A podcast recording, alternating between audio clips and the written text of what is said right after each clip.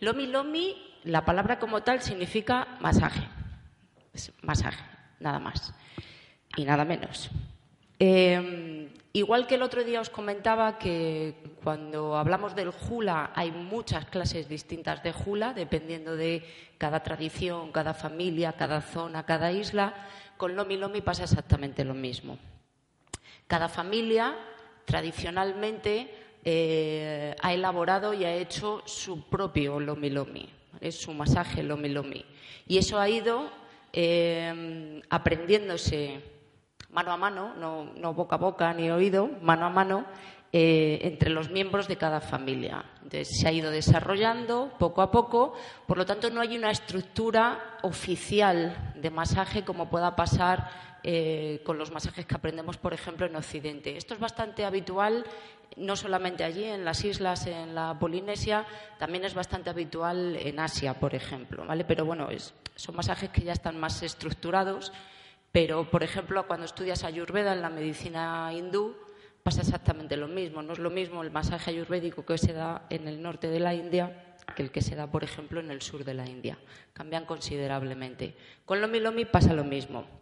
El masaje que vamos a ver hoy, el, que yo os traigo, porque a mí personalmente es el que más me gusta, el que más me llena, es el estilo del templo. Es un masaje muy especial que daban los cajunas. Cajuna en Hawái es como los chamán, por ejemplo, en, la zona de Perú, en, las zonas selváticas, y eran como el, gran eh, médico, jefe, sanador, vamos a decir.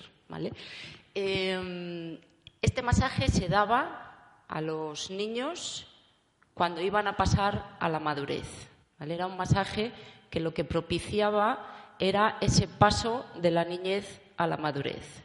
Se llama estilo del templo porque se hacía dentro del templo. Voy a pasar porque yo me lío a hablar y no paso las diapositivas. Em, se hacía dentro de un templo.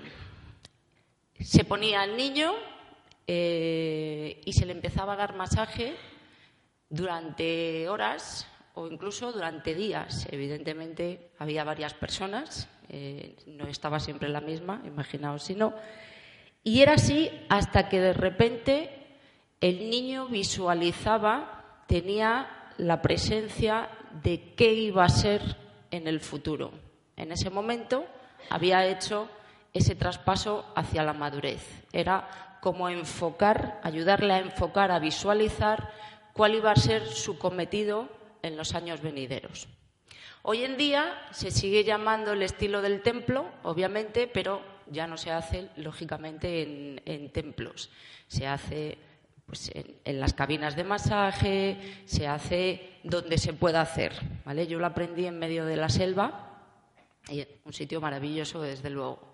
Lo que sí se sigue respetando es esa condición de templo. Entonces, lo que intentamos es sacralizar el espacio en el que estamos dando el masaje. Es decir, el sitio donde estamos dando el masaje es para nosotros el templo.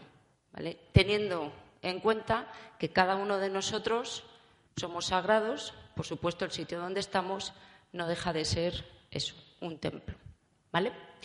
Como os decía, rito sagrado del paso hacia la madurez y lo que se pretendía era despertar, iluminar eh, a la persona, al niño que se le estaba dando, para saber a qué se iba a dedicar en el futuro.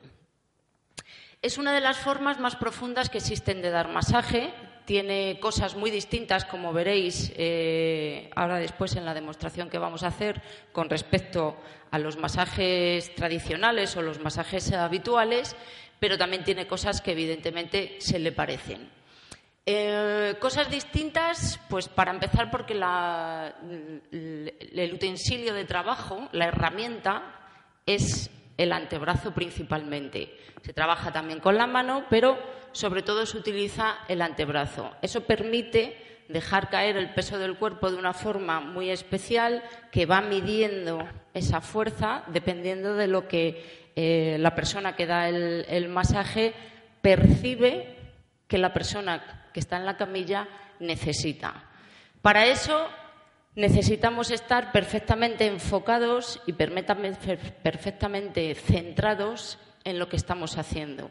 Y para eso la persona que está en la camilla también tiene que estar perfectamente centrada en lo que está recibiendo y, sobre todo, tiene que dejarse recibir, que ahí es donde viene lo importante, permitir, permitir que le cuiden, permitir cuidarse, permitirte, permitirte y aceptar. Es súper importante.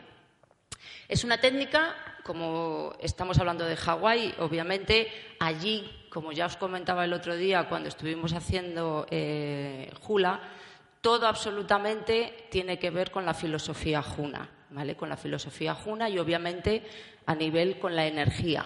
Juna es amor, es unidad, es armonía y aunque la técnica de masaje, desde luego, es importantísima, obviamente si no sabes hacer la técnica de masaje como tal, no podrías hacer lomi lomi eh, medio bien, sí es muy importante tener una serie de observaciones que tienen que ver eh, con el juna, ¿vale? Tener esa intención que os comentaba, que os comentaba antes.